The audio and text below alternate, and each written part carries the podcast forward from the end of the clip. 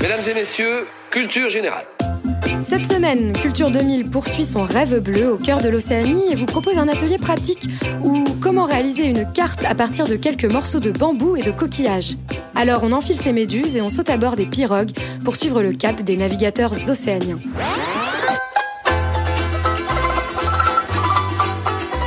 Polynésie, Mélanésie, Micronésie. Ces trois régions ont pour point commun d'être des archipels, c'est-à-dire des ensembles d'îles situées au cœur de l'océan Pacifique. Les populations de ces nombreuses îles ont la particularité d'avoir une conception du territoire centrée sur l'espace marin, qui ne serait que ponctué par quelques morceaux de terre. La Pachamama polynésienne ne serait donc rien de plus que la mer. Alors que les Européens ont une conception terrestre et figée du territoire, en témoigne la racine du mot, les populations océaniennes sont ancrées dans ce que certains géographes vont appeler un méritoire. La mer est source de vie, elle permet de se nourrir mais aussi d'échanger, de commercer ou de se déplacer. La pirogue constitue l'habitat majeur de ces populations de navigateurs et les îles ne sont que des escales temporaires, des points permettant de mailler un territoire marin. Cette appropriation de la mer comme espace de référence des Polynésiens, Micronésiens et Mélanésiens s'incarne dans un ensemble de connaissances extrêmement développées de l'environnement marin. Boussole, GPS et tam-tam sont renvoyés aux oubliettes. Là-bas, il y a des tempêtes et des naufrages, et pour s'y préparer, la maîtrise de la mer se transmet de génération en génération par tradition orale. On apprend à se repérer de jour comme de nuit, grâce aux étoiles, à la forme des nuages, au vent, mais aussi grâce à la couleur de l'eau, à sa température ou à son goût, qui donne autant d'indications sur la profondeur des fonds marins et la proximité d'une côte. Ces différentes techniques permettent aux navigateurs de s'orienter dans un environnement entre ciel et mer, où les reliefs sont relativement rares, à l'exception de quelques îles volcaniques et d'îles coralliennes appelées atolls.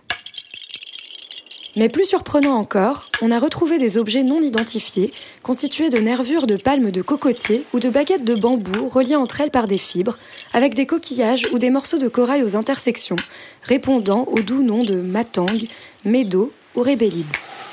Il ne s'agit pas d'un dérivé du château de sable polynésien, mais des plus célèbres cartes nautiques des îles Marshall.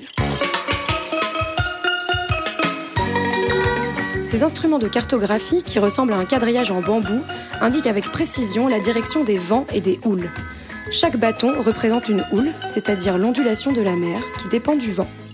Ces houles changent de direction lorsqu'elles se heurtent à des obstacles, les îles et atolls, représentés par des coquillages ou des morceaux de corail.